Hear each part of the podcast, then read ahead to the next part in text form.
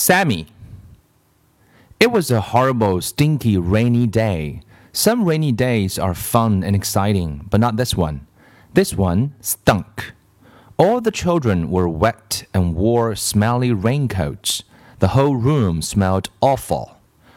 Oh, it stinks in here, said Maurecia. Everybody laughed, but she was right. There was one good thing, however. There was a new boy in class. New kids are always fun, except no one could even tell what the new boy looked like.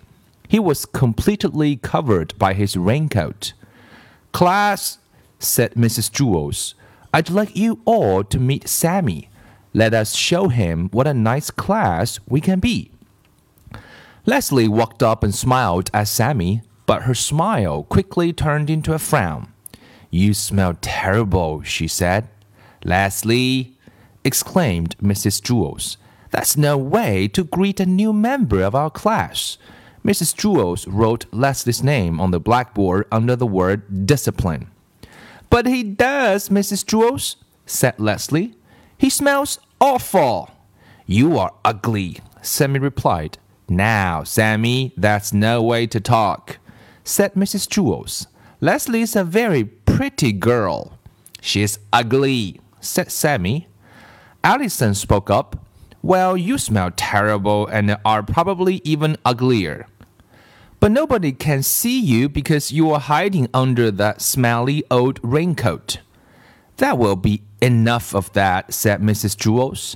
Now, Sammy, why don't you take off your coat and hang it in the closet? Let us all see how nice you look. I don't want to, you old windbag, said Sammy. That's because he's so ugly, said Leslie. I'm sure he's quite handsome, said Mrs. Jewls. He's just shy. Here, let me help you. Mrs. Jewls took off Sammy's coat for him, but underneath it was still another raincoat, even dirtier and smellier than the first one. They still couldn't see his face. Oh, now he smells even worse, said Maurecia. You don't exactly smell like a rose either, Sammy replied. Mrs. Jewls took off his second raincoat, but there was still another one under that and the smell became so bad that Mrs. Jewls had to run and stick her head out the window to get some fresh air. You are all a bunch of pigs, Sammy screeched. Dirty, rotten pigs. The smell was overpowering. Sammy just stood there, hidden under his raincoats. Mrs. Jewls wrote Sammy's name under the word discipline. Send him home on the kindergarten bus, said Joy. Not with me, said Todd.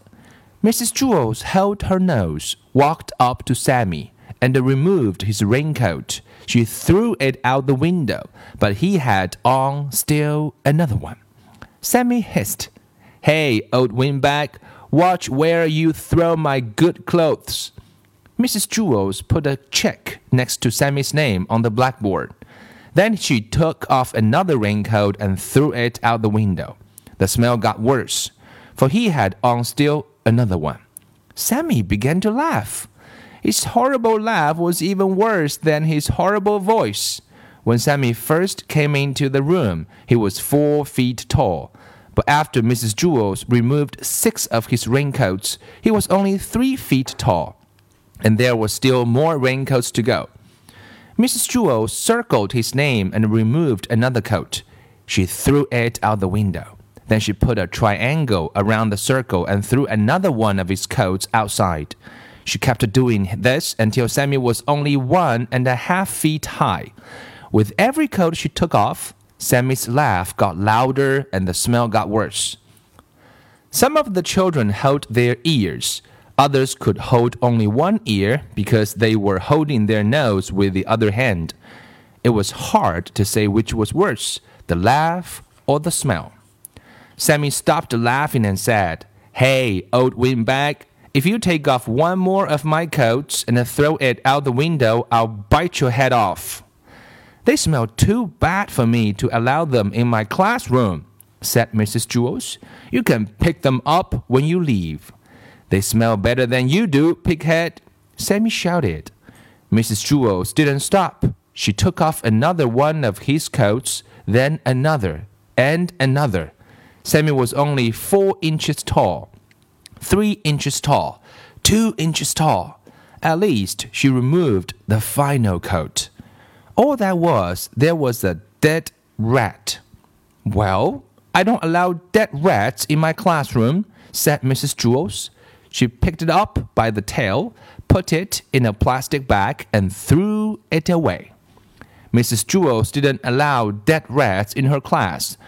Todd once brought in a dead rat for show and tell, and Mrs. Jewls made him throw that one away too. I'm glad Sammy isn't allowed in our classroom, said Rondi. I didn't like him very much. Yes, said Mrs. Jewls. We caught another one. That rats were always trying to sneak into Mrs. Jewls' class. That was the third one she'd caught since September.